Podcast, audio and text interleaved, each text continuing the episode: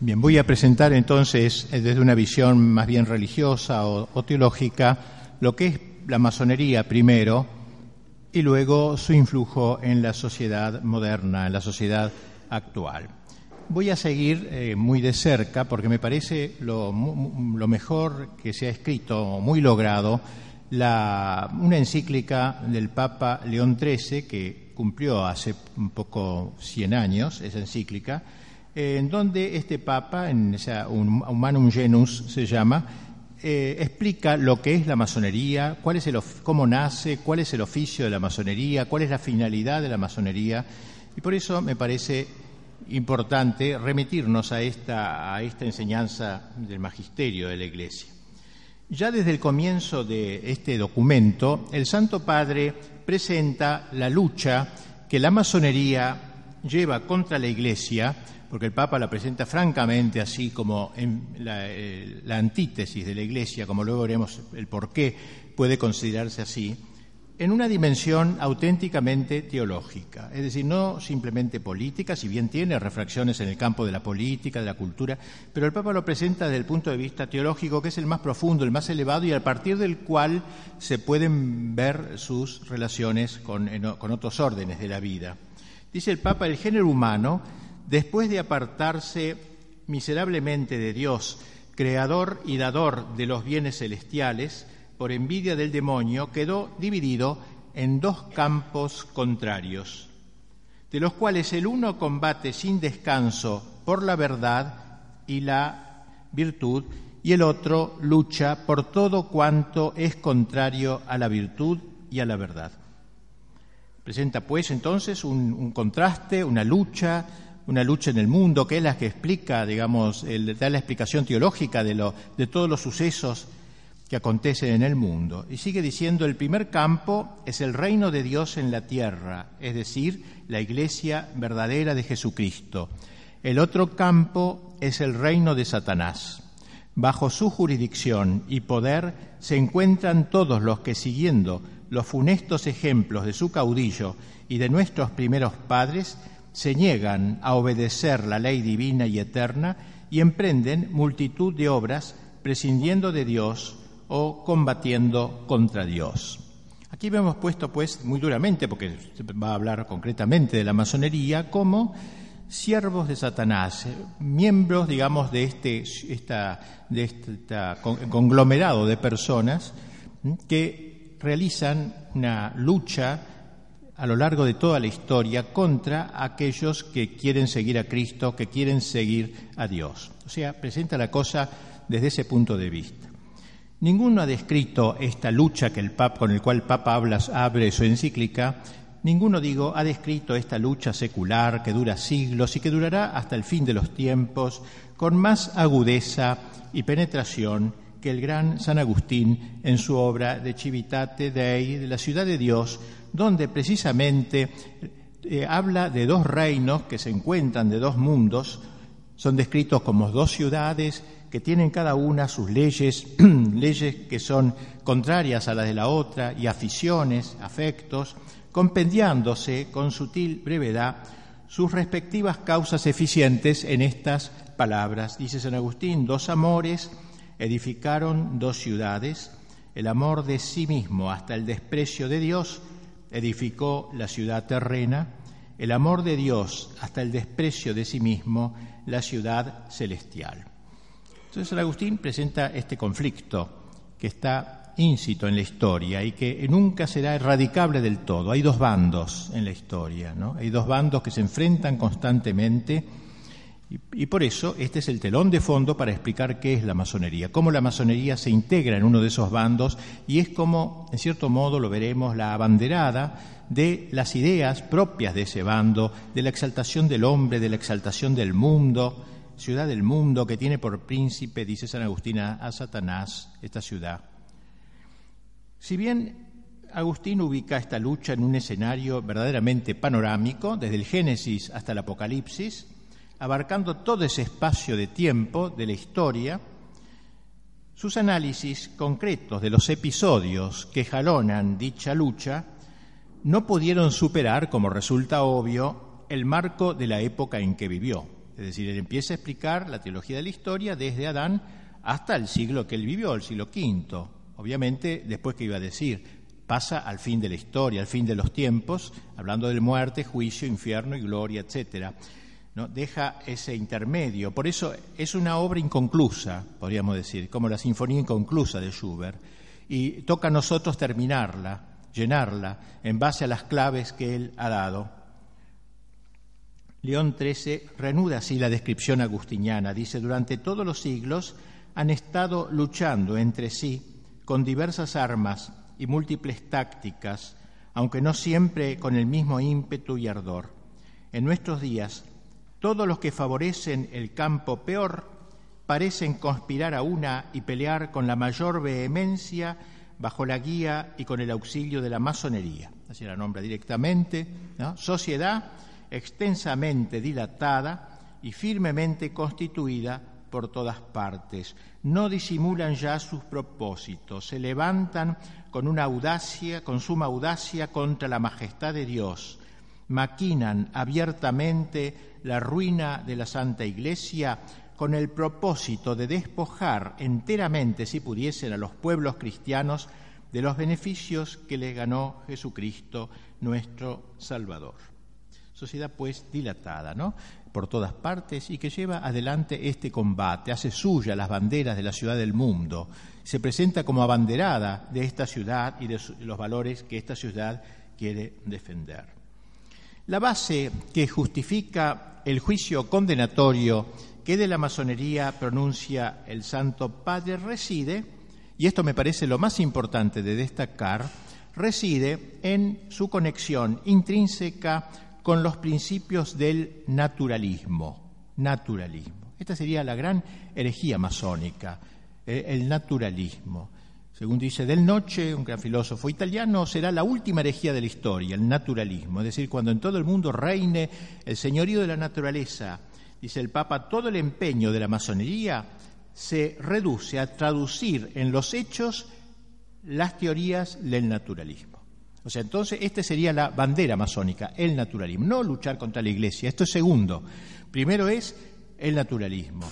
Esto lo llevará a luchar con la Iglesia, pero hay que entender que lo más profundo y lo más peligroso del masonería no es que un día asesinen a un tipo, eso está muy, horrible, por cierto, pero esto es mucho más hondo, ¿no? Es el naturalismo. Vamos a explicar un poquito lo que es luego. Y luego pasa el pontífice a señalar los diversos aspectos que caracterizan el naturalismo y eso nos interesa pues conocer mejor esto que es la quinta esencia de la masonería y se trasuntan en su cosmovisión eh, constantemente, constantemente. El principio fundamental de los que profesan el naturalismo es que la naturaleza humana y la razón natural del hombre han de ser eh, soberanamente absolutas y autónomas el hombre tiene una inteligencia autónoma, una voluntad autónoma. Cualquier religación, cualquier eh, raíz es una atadura esclavizante.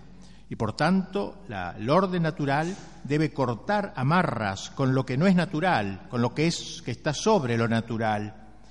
De ahí el culto que la masonería eh, profesa por la razón, por la razón humana a las luces de la razón. No en vano la época masónica en donde se dominaba en Alemania, le llaman Aufklärung, la iluminación, ellos eran la luz, el siglo de las luces, ellos venían a traer la luz. Nosotros los cristianos habíamos entenebrecido la sociedad, aceptando revelaciones no se sabe de dónde. Ellos, en cambio, tienen la luz de la razón, van a iluminar. Y con esa luz van a iluminar todos los ámbitos y van a escribir la enciclopedia universal de todo a la luz de la razón cerrándose a toda verdad que en una u otra forma pudiera trascender la razón, ya que dicha verdad, en el caso que de que existiera, implicaría un menoscabo de su soberanía. Si hubiese un Señor o un Dios que dijera tal cosa que mi razón no puede alcanzar, es un menoscabo de la soberanía y por tanto hay que oponerse a todo lo que sea, digamos así, superación de la razón. Hay que quedarse en la razón. No cabe, pues, lugar para una revelación divina y por consiguiente carecen de sentido los dogmas religiosos. No aceptan, dice el Papa, verdad alguna que no pueda ser alcanzada por la razón humana. Esta es la, médula de la masonería, el naturalismo. Ahora bien, como es oficio de la Iglesia Católica guardar enteramente y en su íntegra pureza no sólo el depósito de la doctrina revelada por Dios, que trasciende infinitamente los logros más elevados de la razón, sino también la autoridad del magisterio y los demás medios sobrenaturales para la salvación, dice el Papa, de ahí que todo el ataque iracundo de estos adversarios se haya concentrado en la Iglesia. O sea, esto segundo, ellos son naturalistas y como la Iglesia habla de un orden sobrenatural, ellos atacan la Iglesia. Pero no es lo principal de ellos el ataque a la Iglesia. El naturalismo, poner en el mundo, digamos así, imponer el naturalismo. Afirma el Papa que eso es lo que los ha llevado a perseguir abiertamente a la Iglesia en varias naciones, oprimiendo al clero con leyes inicuas en los países que han logrado dominar, como Francia, Alemania, y Portugal, suprimiendo o dispersando las órdenes religiosas también cuando han tenido poder político y sobre todo atacando a la Santa Sede y, al sumo pontificado es lo, eh, en lo que hace a, este último. Primero le arrebataron el poder temporal, porque eso fue una obra de la masonería para arrinconar al papado, porque en dicho poder veían el baluarte de la libertad de lo sobrenatural y del derecho de lo sobrenatural, y luego lo redujeron a una, una situación injusta por las dificultades que de todas partes le opusieron a raíz de dicho despojo. Y finalmente, dice el Papa, hemos llegado a una situación en la que los autores de las sectas proclaman abiertamente lo que en oculto habían maquinado durante largo tiempo, esto es, que hay que suprimir la potestad del pontífice y que hay que destruir por completo el pontificado instituido por derecho divino. Obviamente, porque si el pontificado, el papado, representa la defensa del dogma y del orden sobrenatural y de la revelación, es el principal enemigo en última instancia. Destaquemos la sutileza con que el documento del Papa, más allá de los episodios anecdóticos, más allá de quedarse que cuando toman el poder echan a tal o lo otro, hace, toman tales medidas, analiza el sentido profundo que se encubre en el ataque de la masonería contra la Iglesia y que la hace irreductiblemente enemiga de la Iglesia mientras siga siendo tal. De lo que se trata en última instancia es entonces del ataque de lo natural en rebelión contra lo sobrenatural, de la razón en rebelión contra la revelación. Pero el Papa da un paso más, dice, como la secta, en su afán libertario, porque ellos anuncian la libertad precisamente, entendiendo que toda religación es esclavizante, libertad absoluta, eh, entendiendo esta independencia de la razón, eh, frente a un magisterio que la trascienda, resalta que en la práctica algunos optan por aceptar a Dios, o sea, hay masones que aceptan a Dios, otros ah, eh, lo niegan, otros tienen de él un concepto completamente erróneo. O sea, no todos los masones niegan la existencia de Dios, pues se puede conocer por el orden natural, por el orden de la razón, y hablarán pues de un supremo arquitecto o cosas por el estilo, un Dios por cierto muy remoto, muy alejado, que no se mete en las cosas de la tierra y que nos deja a los hombres hacer lo que queramos, no poniéndonos ninguna ley que venga de lo alto. Una vez destruido o averiado este concepto, este conocimiento fundamental, caen en tierra por falta de sustento, no tan solo el conjunto de, todas las verdades sobrenaturales negadas a priori por los masones, sino también, y esto es un fenómeno histórico, también empiezan a caer por tierra las mismas verdades naturales, porque el que se quiere abroquelar en la naturaleza, en realidad al fin acaba siendo antinatural. Ya diremos luego cómo el hombre ha sido hecho para salir de sí, o sale de así para de sí para arriba por la gracia, por la santificación, deificándose, o sale de sí para abajo animalizándose. Pero no existe el humanismo puro, no se puede lograr el hombre químicamente puro. El hombre está hecho para el éxtasis. Y así entonces se empiezan a negar también las verdades naturales, la creación libre del universo por parte de Dios, la providencia divina sobre el mundo, la inmortalidad del alma o también el castigo, etcétera, y el premio en la otra vida derribado el orden sobrenatural, el orden natural está condenado también a morir y a desaparecer de la historia. San Agustín lo decía a su manera, el hombre que se resiste a dejarse elevar a lo sobrenatural, ineludiblemente se va degradando hasta lo animal. O sea, el hombre, como dijimos recién, ¿no? el hombre está hecho para ese éxtasis, siempre debe salir de sí. Y recordemos aquel ejemplo magnífico de la parábola del hijo pródigo, donde el joven, el hijo de un príncipe, el hijo de Dios, la humanidad, se separa del padre para correr la aventura justamente de la libertad, de la libertad autónoma y desbocada. ¿Y dónde termina el hijo pródigo? ¿Dónde termina? Termina no termina como un rey, como había soñado, termina como un sirviente de los cerdos.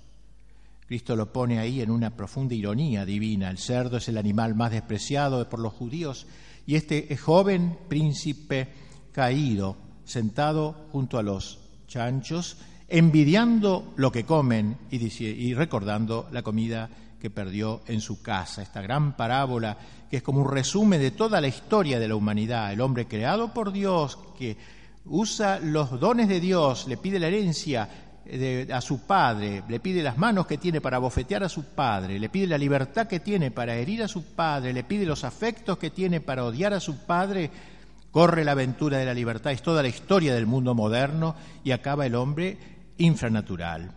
No, solamente queda en el orden natural, sino que pasa a ser como animal. Los griegos tenían dos palabritas este, que, que diferenciaban completamente una cosa de otra, theiosis y ceriosis.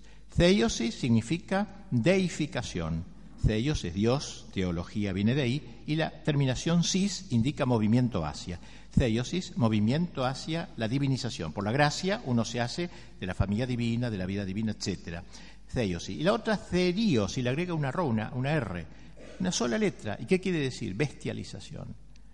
Cercelos es animal, bestia. Entonces, pequeña palabra, una iota, la mínima palabra, y sin embargo muestra las dos posibilidades del hombre. O se deifica elevándose, o se, se hace brutifica, digamos, se animaliza.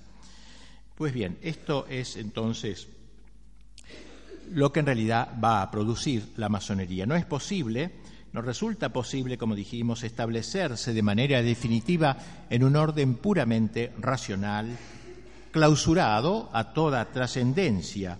Al cerrarse a lo suprarracional, el hombre se vuelve irracional, infrarracional.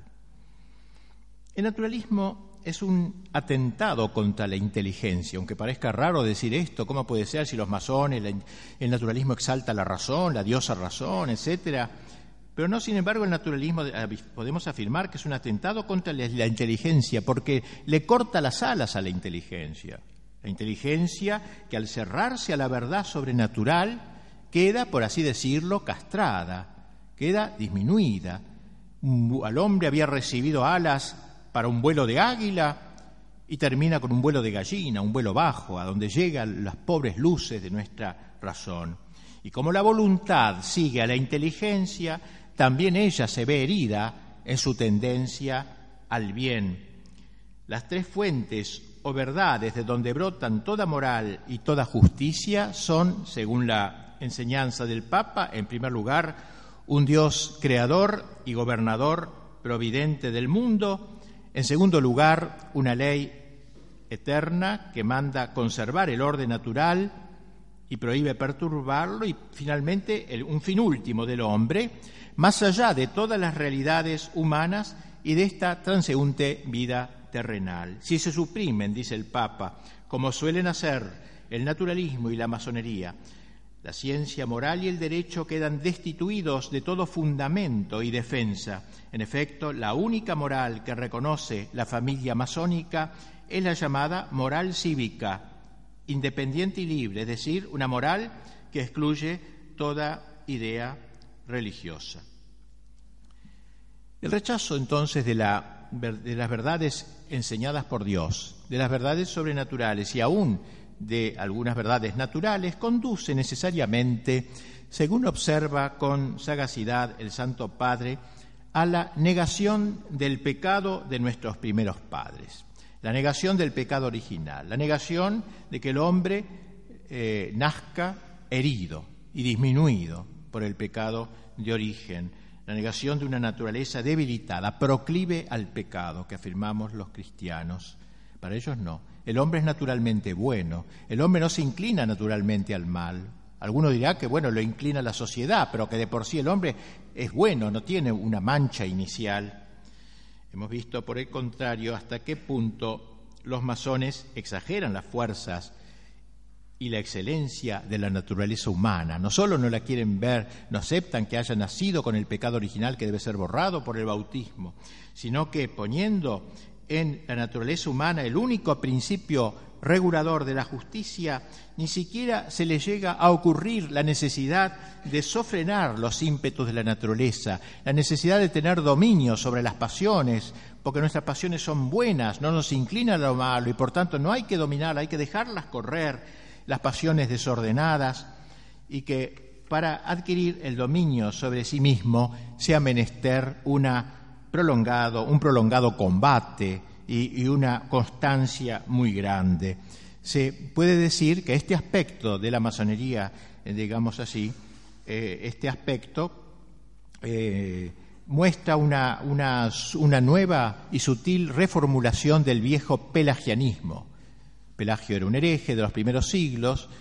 Los pelagianos sostenían que el hombre podía, por sus propias fuerzas, redimirse, santificarse, que no necesitaba la ayuda de lo alto, con su sola voluntad el hombre podía ser feliz, ser bueno, ser feliz y salvarse.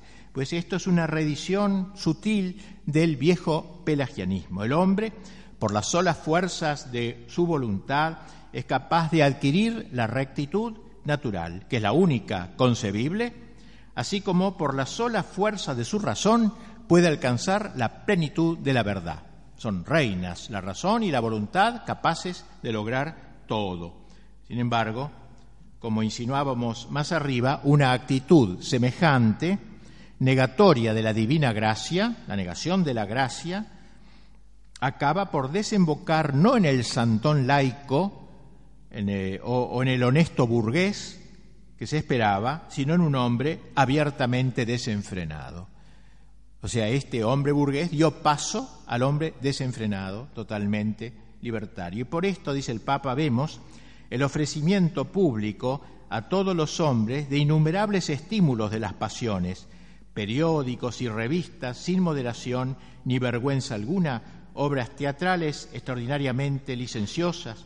Al obrar así proceden criminalmente, pero son consecuentes consigo mismos todos los que suprimen la esperanza de los bienes eternos y la reducen a los bienes caducos, hundiéndola en la tierra. Naturalismo, pues, este naturalismo doctrinal y moral que inspira todo el quehacer de la masonería tiene consecuencias asimismo en el orden social.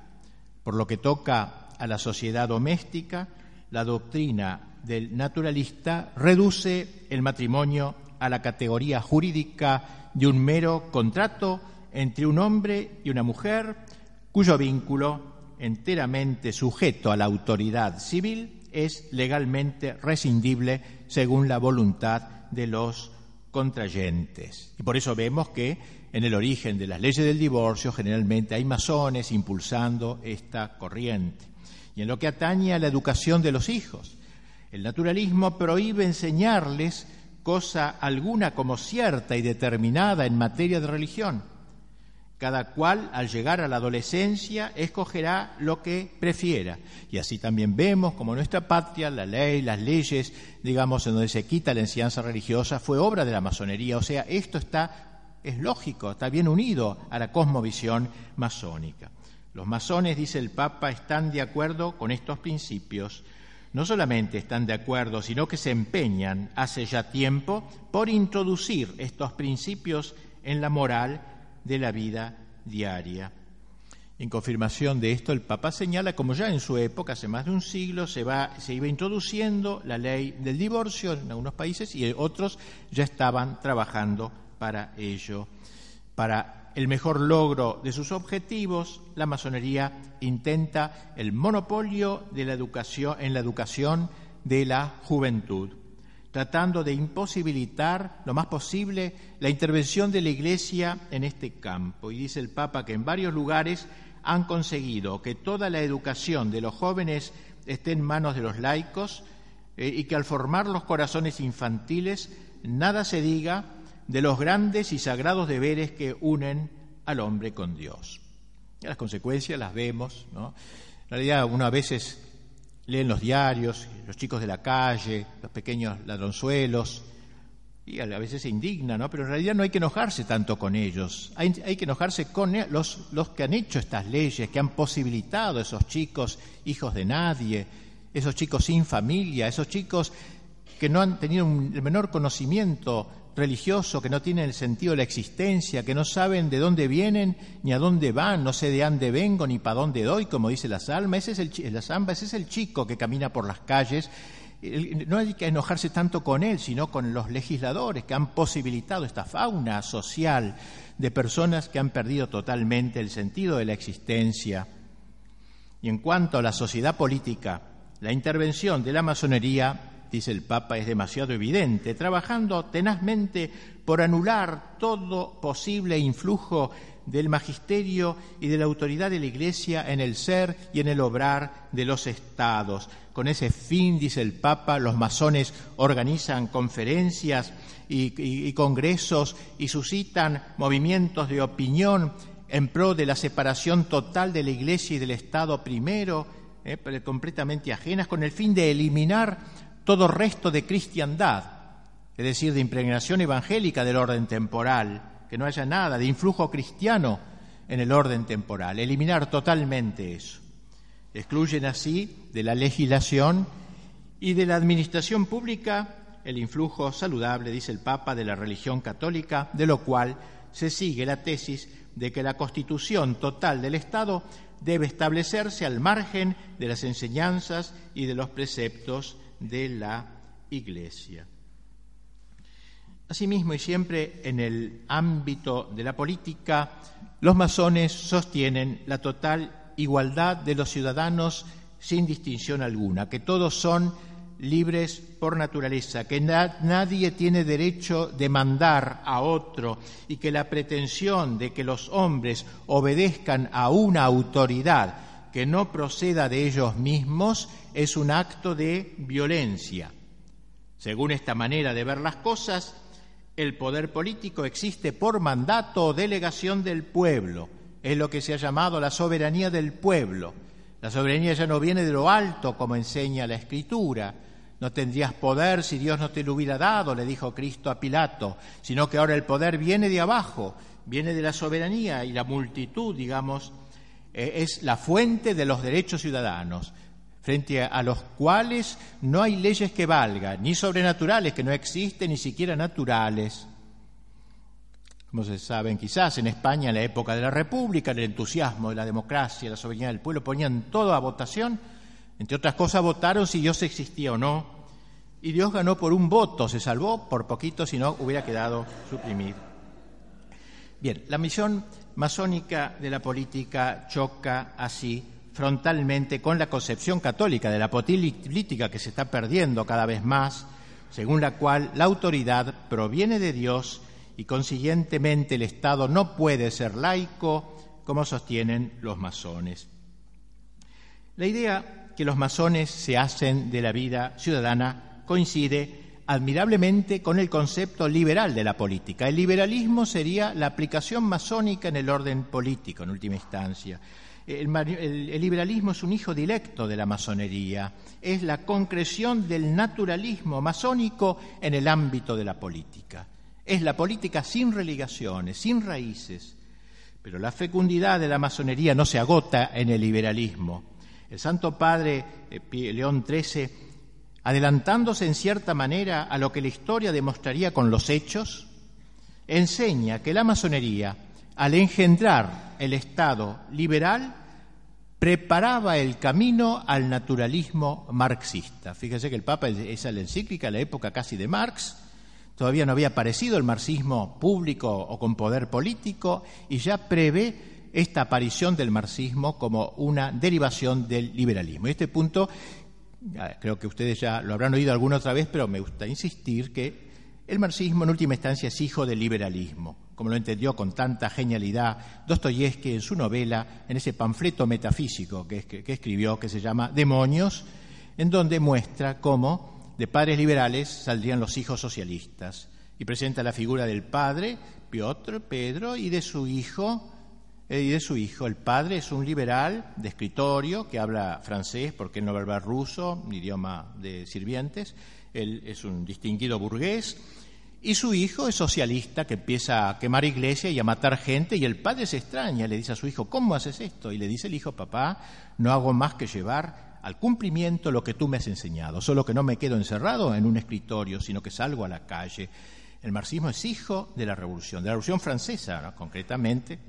Tanto que cuando en 1989 se celebró el segundo centenario de la Revolución Francesa, desfilaron bajo el arco de triunfo de París muchos ejércitos del mundo y el más gallardo de ellos fue el ejército soviético, todavía que saludó a su madre la Revolución Francesa. Pues bien, esto que la historia nos ha ido probando luego, porque también Dostoyevsky nace antes del comunismo como poder político, digo, el Papa lo había ya señalado en su encíclica, considerando que ambos, liberalismo y comunismo, son ambos hijos del marxismo.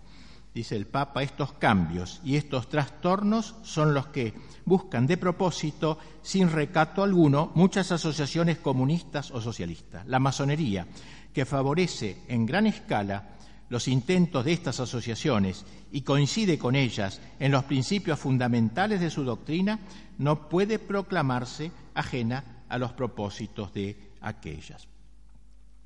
Bien, los luminosos documentos que León XIII nos ha ido regalando a lo largo de su larguísimo pontificado nos muestran que estas ideas suyas sobre la masonería estaban arraigadas y no nos vamos a, no vamos a abundar en ello, en otros documentos, en otras encíclicas incluso. Una de ellas dice así, con el pretexto de reivindicar los derechos del hombre, otra banderita, que, desgraciadamente hoy lo asume mucho distraídamente, como si fuera perfectamente aceptable, así tal cual se defiende.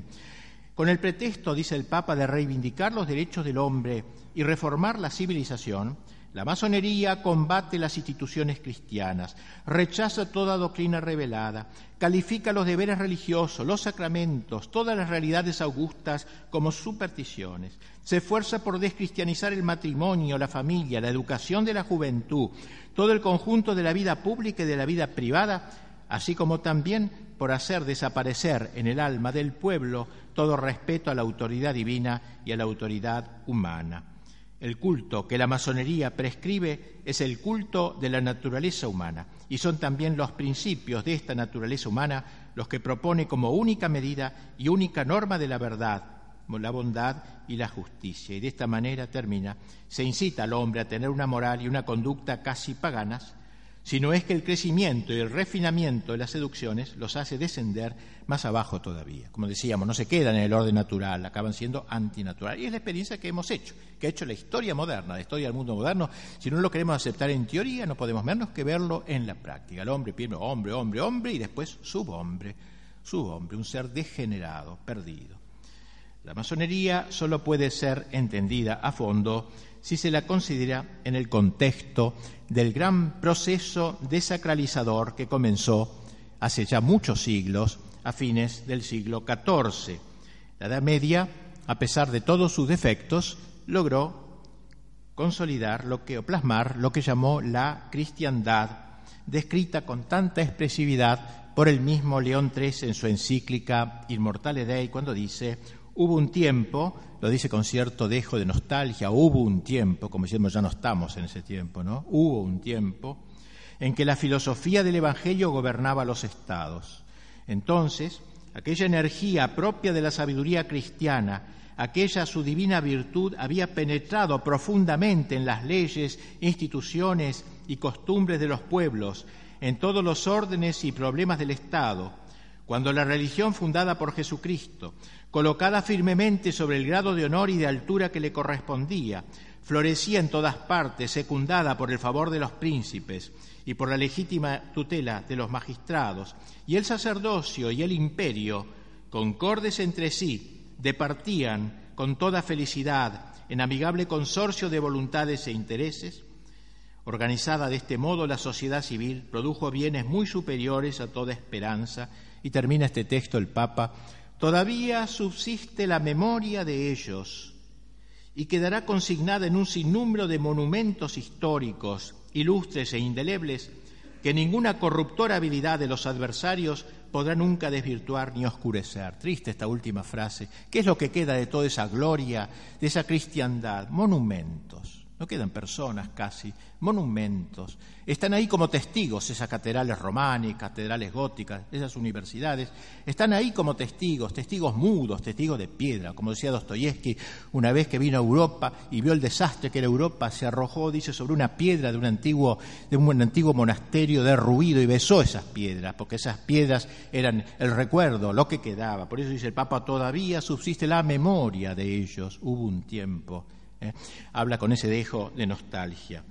La destrucción entonces de todo resto de cristiandad. Este es el gran designio de la masonería, de lo que queda de cristiandad, de lo poquito que queda. Hacia eso apuntan sus cañones. Y por eso se declara no solamente enemigo de la Iglesia, sino también enemigo de los estados que quieren permanecer católicos, si hay alguno que así aún lo pretenda constituida, como afirma el Papa, contra todo derecho divino y humano, es tan perniciosa para el Estado como para la religión cristiana. O sea, en el fondo, atenta contra el Estado, porque un Estado que se vacía de contenido religioso, que se vacía de trascendencia, que corta sus raíces con la eternidad, cuyos reyes no se consideran más vicarios de Cristo para el orden temporal, están en el fondo, en última instancia, destruyendo los estados. De ahí que la masonería haya apuntado a una doble descentronización, quitar del trono, descentronización, la de los reyes y la de los papas. León XIII mantendría esta convicción hasta el final de su episcopado. Dice el Papa en una última encíclica, antes, poco antes de morir, hablando de la masonería, con la cual se, realmente se, la, se había ensañado porque veía todo el mal que encierra, dice, pretende como fin supremo el exterminio del imperio y del sacerdocio, considerados por ella como enemigos de la libertad. Y así entonces, con sus doctrinas deleterias, los masones fueron socavando los fundamentos de las monarquías, persiguieron, calumniaron, destronaron a los reyes, siempre que estos se comportaban en el gobierno de modo contrario a sus deseos. Si había algún rey que adhería a la masonería, entonces sí lo mantenía, pero si no, no. A los otros, a quienes eh, enfrentaban la masonería, los deponían, los le quitaban el trono. cambio, a los que lo apoyaban, al revés, lo defendían. Para lograr la destrucción de toda auténtica jerarquía, no vacilaron en adular a las multitudes a las multitudes, diciéndoles que era por culpa de la Iglesia y por culpa de los monarcas que no habían podido salir de la servidumbre y de la miseria, despertando la fiebre de las revoluciones, digamos así, incitando a combatir contra ambas potestades. Las palabras del Papa resultaron proféticas, ya que fue precisamente en el Congreso Masónico Internacional del año 1900, poquitos años después que sacara esa encíclica, donde se reafirmó como uno de los objetivos fundamentales de la masonería, dice así textualmente, la conquista de todos los poderes públicos y políticos de Europa y del mundo y la conquista del poder social que lograría finalmente la emancipación universal. Esta emancipación debería correr, según el programa masónico entonces elaborado, por dos causas, la disolución definitiva de lo que llama la cristiandad sagrada con la consiguiente creación de una cristiandad profana, podríamos decir, de carácter liberal, naturalista, o sea, una especie de cristiandad invertida, en donde los principios del liberalismo impregnasen todo el orden temporal. Es la suplencia de aquella vieja cristiandad. Una nueva cristiandad, diría Maritain, si bien entendiendo la cosa en otra forma.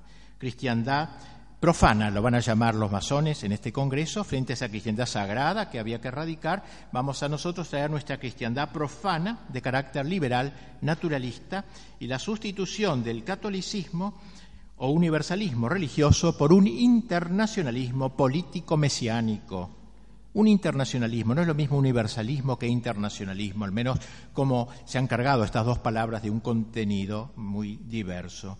El cristianismo crea un universalismo, el marxismo crea un internacionalismo, o el nuevo orden mundial, la globalización, es un internacionalismo, no es algo universal, sino internacional. Bien, tras exponer el programa de la masonería, el Papa señala los logros que ésta ha ido consiguiendo. Dice, en el espacio de siglo y medio, la masonería ha alcanzado rápidamente un crecimiento superior a todo lo que se podía esperar e infiltrándose de una manera audaz y dolosa en todos los órdenes del Estado, ha comenzado a tener tanto poder que casi parece haberse convertido en dueña de los Estados.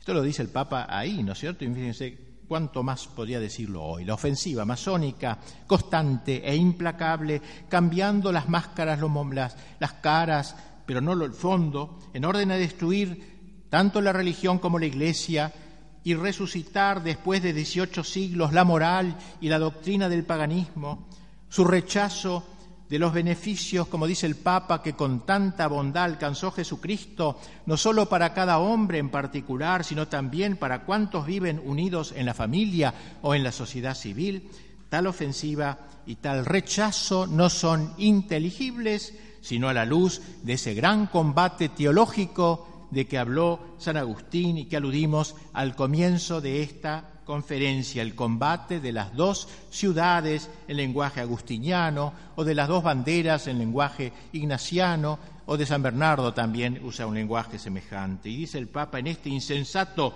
y abominable propósito parece revivir el implacable odio y sed de venganza en que Satanás arde contra Jesucristo. Así como un ardor apostólico de los apóstoles de Cristo, hay un ardor satánico y la masonería está encargada de atizar este ardor, de que no muera este ardor en la sociedad.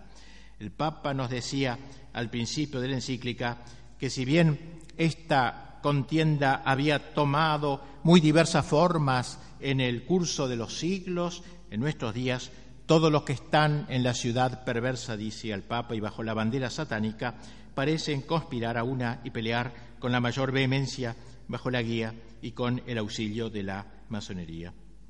Los secuaces de la masonería están ahora más unidos que nunca, afirma reiteradamente el mismo Papa en el documento, con un impío consorcio y por una oculta comunidad de principios.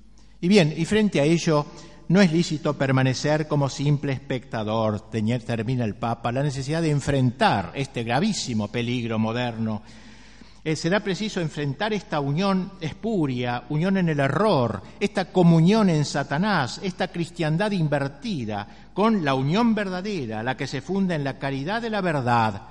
Tan fiero asalto, dice el Papa, exige una defensa igual. Es necesaria la unión de todos los buenos en una amplísima coalición de acción y de oraciones. Y no solo dice los individuos deberán unirse entre sí, también los estados que aún no, han sucumbido a los errores masónicos deberán unirse juntamente con sus pueblos, no con la masonería para destruir a la Iglesia, sino con la Iglesia para destrozar los ataques de la masonería. Pero esta reacción exige una cuota de sagacidad. Tenemos que enfrentarnos, dice el Papa, con un enemigo astuto y doloso, que halagando los oídos de los pueblos y de los gobernantes, se ha cautivado a los unos y a los otros con el cebo de la adulación y de las suaves palabras. Para lograr el ablandamiento y la ulterior deserción de sus enemigos, la masonería hace correr la versión de que un católico puede colaborar con ella sin abjurar expresamente de la fe católica. Esa es la táctica que mejor sirve a sus propósitos y el Papa da las razones. Dice, en primer lugar, porque este es el camino de engañar fácilmente a los sencillos y a los incautos y de multiplicar el número de adeptos. Y en segundo lugar, porque al abrir los brazos a todos los procedentes de cualquier credo religioso, logran de hecho la propagación del gran error de los tiempos actuales, el indiferentismo religioso y la igualdad de todos los cultos conducta muy acertada para arruinar todas las religiones, singularmente la católica, que como única verdadera no puede ser igualada a las demás sin suma injusticia. Por eso entonces los católicos incautos y blandengues llegarán a creer que los masones nada exigen que sea abiertamente contrario a la religión. Muy otra es la realidad. Como toda la razón de ser de la masonería se basa en el vicio y en la maldad, resulta evidente la ilicitud de toda unión con los masones y de toda ayuda que de una u otro modo se les pueda prestar. Por tratarse de un enemigo taimado, uno de los deberes principales de la lucha con la masonería será la de desenmascararla. Y por eso el Papa, hacia el fin de la encíclica, dirigiéndose especialmente a los obispos, los exhorta a que abran los ojos especialmente de la juventud, consagrando a su educación la mejor parte de sus esfuerzos, Nunca harán demasiado en orden a preservar a la adolescencia de las escuelas y maestros que puedan inculcarle el aliento malsano de las sectas. Habrá que incluir, dice Papa, en la enseñanza de la doctrina la exposición de la perversidad de la masonería, de modo que todos puedan precaverse de las artimañas que suelen emplear para sus dañados propósitos. Ustedes ven que se haya hecho esto, yo por lo menos no lo conocí, no conozco. Bien, termina el Santo Padre elevando los ojos a Nuestra Señora y a los santos para lograr su intercesión en esta lucha frontal. Tomemos como auxiliador y mediador a la Virgen María, Madre de Dios, ella que venció a Satanás desde el momento de su concepción, despliegue su poder contra todas las sectas impías en que se ven revivir claramente la soberbia contumaz, la indómita perfidia y los engaños del demonio. Pongamos por intercesores al príncipe de los ángeles, San Miguel, vencedor de los enemigos infernales, a San José, esposo de la Virgen celestial, patrono de la Iglesia, a los grandes apóstoles Pedro y Pablo, invictos defensores de la fe cristiana. Tal sería, en resumen, el gran documento que he comentado. Eh, una palabra para terminar, porque tras la lectura del documento de León XIII, podría alguien preguntarse si ello no resulta arcaico, algo arcaico, si las cosas serán ahora como lo fueron entonces, si la Iglesia no es en nuestros días más condescendiente, si la masonería no habrá cambiado.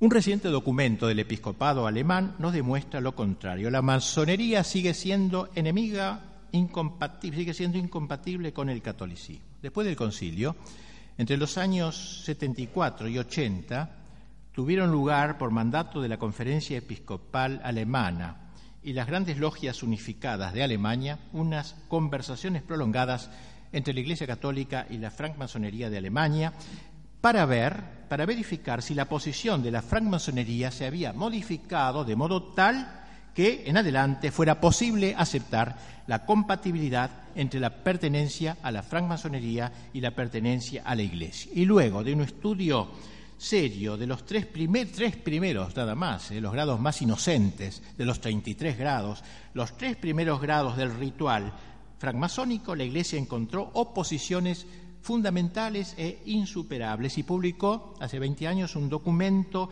que concluye de la siguiente manera. La francmasonería no ha cambiado en su esencia. La pertenencia a la francmasonería pone en cuestión las bases de la existencia cristiana. El examen profundizado de los rituales masónicos y de las reflexiones fundamentales de la francmasonería, así como la concepción incambiada que la francmasonería tiene de sí misma, dejan en claro lo siguiente la pertenencia a la Iglesia Católica y la pertenencia simultánea a la francmasonería son incompatibles. Y luego va haciendo un análisis muy interesante, no tengo tiempo creo, ¿eh? el concepto de verdad en la francmasonería, como es distinto al concepto de verdad cristiano. Segundo, el concepto de religión en la francmasonería, cómo conciben de Dios la religión. Tercero, el concepto de Dios en la francmasonería. Cuarto, el concepto de perfección humana en la francmasonería. Y así. Y nuestro episcopado argentino, en el año 1959, sacó un documento muy valiente para alertar sobre el carácter tenebroso de la masonería, para cumplir la recomendación de León XIII, precisamente. Lo primero que procuraréis hacer, había dicho que el gran papa, será arrancar a los masones sus máscaras. Y eso dicen los obispos, vamos a sacar la máscara de la masonería. Y hacen una pastoral lindísima sobre la doctrina y los fines de la masonería y cómo la masonería está intentando destruir nuestra patria y cómo en la historia, etcétera, se ha ido realizando lentamente y va citando textos muy interesantes y cómo termina el documento de los obispos dirigiéndose a todos los fieles en general y exhortándolos a entender hasta qué punto el catolicismo y la masonería se excluyen totalmente, dicen los obispos, como el Cristo y el anticristo. Y que no solo es el comunismo, al comunismo es el comunismo quien sirve a los fines de la masonería, también el liberalismo o laicismo en todas sus formas constituye, dice, la expresión ideológica propia de la masonería. Alerta a los jóvenes, sobre todo, para que no se dejen seducir, pensando que al fin y al cabo muchos liberales no sean masones hay instrumentos lúcidos e instrumentos ciegos. Lo importante, dice, es que unos y otros colaboren, colaboran objetivamente en la destrucción de la Iglesia y del orden católico de la República. Por todo lo cual, exhortan los obispos a los padres y madres de familia que se preocupen celosamente por educar a sus hijos educación patriótica y cristiana, abriéndole los ojos, explicándoles lo que es la masonería y abriendo los ojos a sus peligros eh, para que sean realmente inmunes a ellos. Finalmente se dirigen a todos los argentinos, a cuantos sienten en su pecho el amor a la patria, les señalamos como enemigos de nuestras tradiciones y de nuestra futura grandeza la masonería y el comunismo que aspiran a la destrucción de cuanto hay de noble y sagrado en nuestra tierra creo, yo creo que me pasé, no sé, no tengo ni idea de la hora. Eh, de todo, digamos ahora sí que para terminar, una última palabra. Pienso que eh, frente a esto, ¿qué, hay que hacer, no es cierto? ¿Qué, podemos hacer en muy breves palabras? Claro, es muy difícil decirlo así tan brevemente. ¿no? Ellos quieren destruir la cristiandad y el cristianismo. ¿eh? La cristiandad, ya hemos dicho, la impregnación evangélica del orden temporal. Y el cristianismo es la práctica cristiana de personas individuales. Por ejemplo, en la China hay cristianismo porque hay católicos prácticos, aunque estén en campo de concentración, pero no hay cristiandad, porque el poder político sobre todo gira en torno a las ideas al margen del cristianismo. Cristiandad y cristianismo. Primero han destruido la cristiandad, ya ni más cristiandad. En ninguna parte el Evangelio impregna el orden temporal, que yo sepa, o casi, en ninguna parte. Las leyes no siguen, no le interesa el Evangelio ni nada. Eh, cristianismo queda todavía. Entonces, esta es la lucha ahora, todos los cañones apuntan al cristianismo. Es decir, erradicar de los corazones la fe de los individuos la fe, de ese Cristo que ha querido reinar dentro de vosotros, mi reino está dentro de vosotros, en los corazones, y se me ha dado todo poder en el cielo y en la tierra sobre las sociedades, se lo ha arrancado a Cristo ya de las sociedades, ya no son más de Él, son de Él, ¿no? Pero se le niega la soberanía. Y todavía quedan los corazones. ¿eh? Entonces, nuestra lucha es dividida en ese doble campo, fundar bien nuestra fe católica, ser apóstoles de los demás, hacer justamente al revés de lo que hace la masonería, y luego ir intentando, apuntando a una futura cristiandad, porque estamos en una época postcristiana, como se ha dicho, a una futura cristiana, como hizo San Agustín.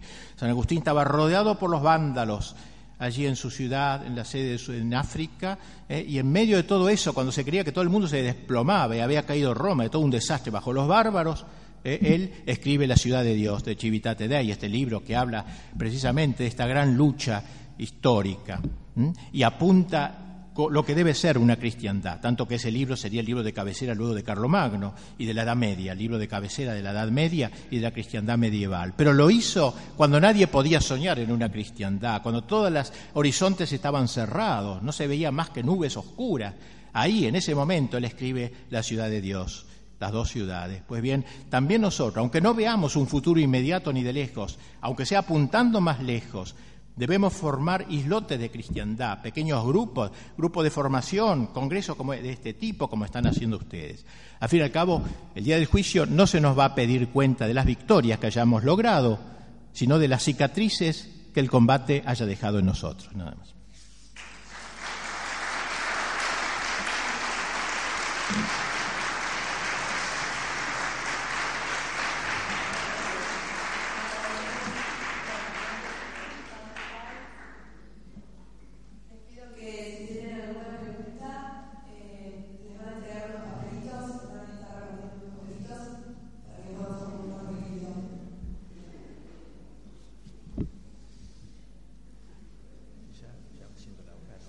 Allá de las ideas masónicas, que hoy son comunes, la masonería como organización o institución, ¿en qué medida puede considerarse como uno de los principales enemigos actuales? ¿Tienen poder hoy o hay otros enemigos peores? No, yo creo que no, que tiene un gran poder. Lo que pasa es que está muy camuflada eh, y esos otros enemigos que se pueden considerar peores, en realidad están sustentados en cierta forma ideológicamente, aunque a lo mejor no personalmente, por la masonería. Me consta ¿no? que la masonería tiene perfectamente marcados todos los, baluartes de resistencia que todavía hay, me consta eso, ¿no? Y así que ellos están en ese combate, saben que en tal lugar hay un foco infeccioso, entre comillas, digamos, eh, y llevan la lucha adelante. Así que no, no, no hay que creer lo contrario. Eh, es, es interesante, pero hay documentos que se han encontrado de ellos donde saben muy bien quién es quién acá en la Argentina y en quién hay que apoyarse y en quién no, y quiénes son los enemigos. O sea, están muy imbricados en la lucha. ¿no?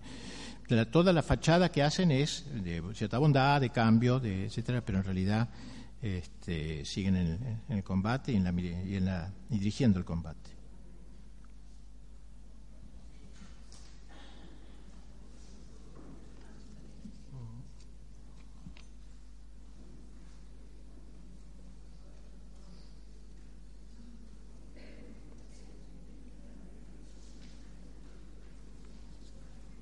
Los beneficios de un Estado laico en los países islámicos para las religiones cristianas es un argumento masón en pro de los estados laicos. Difícil, no, no entiendo bien. Pero me parece que, claro, el problema del, Islam es un problema muy, muy grave, ¿no? Gravísimo, porque, porque el Islam es una, es una cristiandad islámica. O sea, el Islam este, no es laicista, el auténtico Islam, es teocrático el Islam no concibe la separación de la Iglesia Islámica del Estado, para nada, no lo concibe.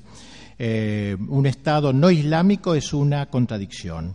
En ese sentido, son más admirables que los liberales, que conciben esa división, si bien en el error, claro, encuentran la unión. O sea, ellos aprecian mucho más una actitud medieval de, Iglesia y Estado que una actitud liberal.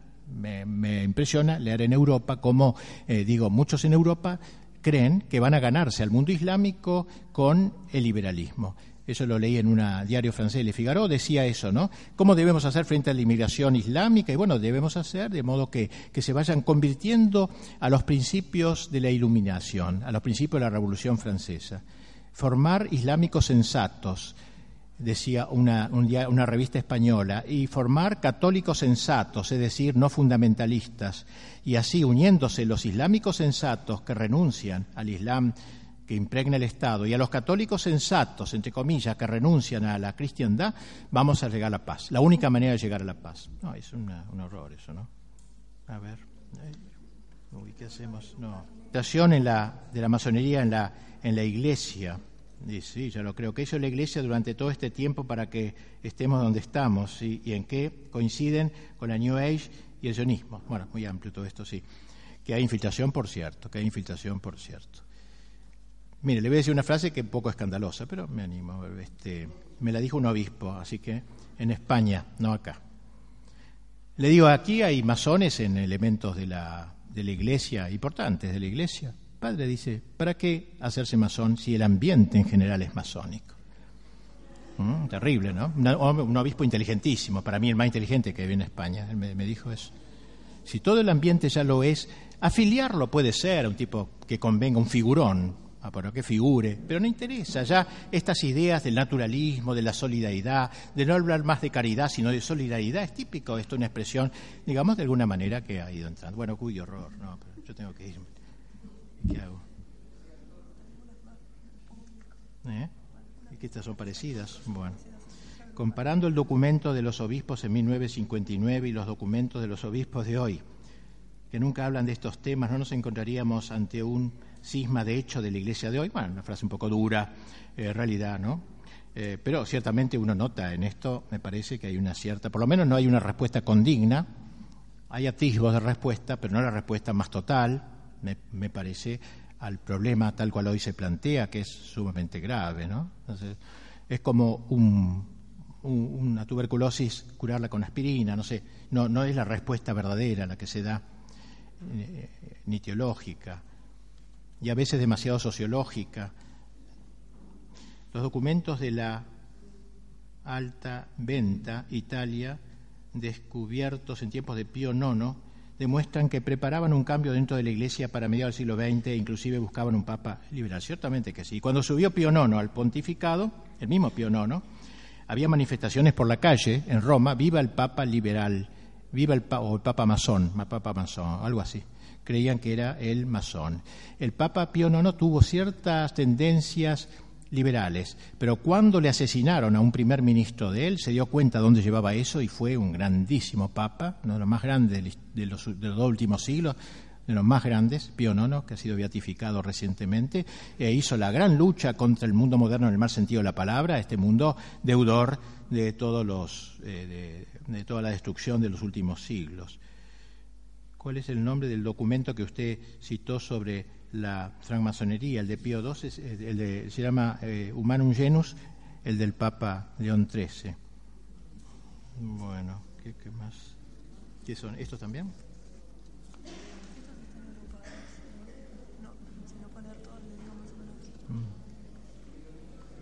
puedo llevarme una tremenda desilusión si ¿qué? varios de nuestros padres de nuestra patria respondieron a la masonería, si debemos creer o, se nos caerán nuestro mito de nación aprendido en nuestras aulas y sentimientos. Hay masones en el gobierno actual, San Martín fue masón, ¿por qué dice que, uy Dios, cuántas cosas? Pero ¿cómo actúa hoy la masonería en la Argentina? Y bueno, sí, evidentemente que nuestros próceres, nosotros tenemos que adecentar la galería de los próceres, tenemos que sacar mucho y poner otros, ¿no? Están, como decía el padre Castellani, todos los que tienen monumentos en Buenos Aires están en el infierno, excepto excepto el monumento a los españoles, decía, por los españoles se, se salvan por lo general. Pero es cierto, sí. Uno de los deberes que hay que hacer es el revisionismo histórico y adecentar nuestra galería, como decía que hay que adecentar nuestra galería de próceres, ¿no? Porque eh, claro, y se ponen como arquetipos y como modelos aquellas personas precisamente que han llevado adelante un combate semejante. De que San Martín fuera masón, mire, yo he leído cosas a favor y en contra muy serias ambas, más bien me han impresionado las en contra que las a favor, ¿no? De que no, no era masón, no eh, Patricio Maguire, que aquí estudió mucho el tema de la masonería, hizo consultas en Inglaterra en la, en la época de San Martín, si figuraba la logia Lautaro, etcétera, como central de masonería, y le dijeron que no, no existía eso, no, no había nada de eso, en fin. No, puedo hablar con demasiada. Aquí está Enrique Díaz Araujo, que sabe mucho más que yo de esto. Él sí que puede decirle algo. Eh, ¿eh? No. la bibliografía decía, ¿no? La masonería es exclusiva para hombres. La masonería es exclusiva para hombres, en general sí. Yo estuve en un acto masónico en Buenos Aires camuflado este, y entre, eh, entre, otras preguntas se le hizo a, al que dirigía el, acto ese en el salón principal de la, logia que tienen en Buenos Aires y por qué no había mujeres. Y contestó que porque las mujeres son más débiles eh, y como los católicos han perseguido tanto a la masonería, los han torturado y todo, entonces como las mujeres eran más débiles, no querían tener mujeres masones para que no largasen los secretos de la masonería. Pero que ahora, ya como no hay eso, que ahora sí hay logias femeninas. Eso dijo él, yo no, repito lo que dijo él. ¿Dónde se consigue información fidedigna sobre la masonería en el mundo y en la Argentina? Padre Roger escribió un muy buen libro sobre la masonería en la Argentina, como se llama con otro nombre, ¿no? ¿Cómo? Los hermanos tres puntos. Ah, puede ser. Después el Cardenal Caro de Chile, un excelente documento también, un libro sobre la masonería. Así de golpe no tengo memoria, muy buena memoria para saber. Este, si hay, relaciones entre masonería y sociedades de tipo internacionalista. Interesante la pregunta de ver, sin duda, ¿no? Porque me parece que coinciden tanto muchas veces lo del nuevo orden mundial. Uno lee a Fukuyama, lee los planes del nuevo orden mundial, del imanentismo, de la negación de la trascendencia y todo eso, que dice, caramba, si esto, ¿eh? como dice uno, tiene eh, cuernos como un, toro, tiene boca como un toro, tiene patas como un toro, entonces es un toro. Bueno, si uno ve cosas tan parecidas en una y otra institución, sin duda que ha de haber una influencia. Eh, ¿Por qué se acepta a los divorciados en la misa y hasta estos comulgan? En algunas parroquias se los eh, entre sus filas. Bueno, asistir a misa los divorciados pueden y deben, incluso porque es otro tema, ¿no? El comulgar, claro, no, les está cerrado. Puede ser que haya un influjo también de querer presionar dentro de la Iglesia para que se quite esta prohibición. Lo mismo el tema de la excomunión, no tuve tiempo de tratarlo, pero antes estaba excomulgada la masonería y ahora no, después del concilio. Ahora, a raíz de eso precisamente hubo grandes consultas y todo, y se quedó bien en claro que no hay una excomunión formal al masón, pero sí está excluido de la comunión eucarística. O sea, no puede comulgar uno que esté, eso quedó claro. Eh, hoy corre la idea de que la masonería no es tan agresiva y peligrosa, etcétera. ¿Qué opina usted? El Rotary Leones, bueno, algunos, sí, de estas son, según dicen, son filiales, ¿no? Para el bobaje universal, así la gente más tonta o figurones, entonces que no puedan entrar directamente en la masonería son como sociedades filantrópicas, por lo menos los valores que defienden también son de esa índole. Bueno, ya más o menos están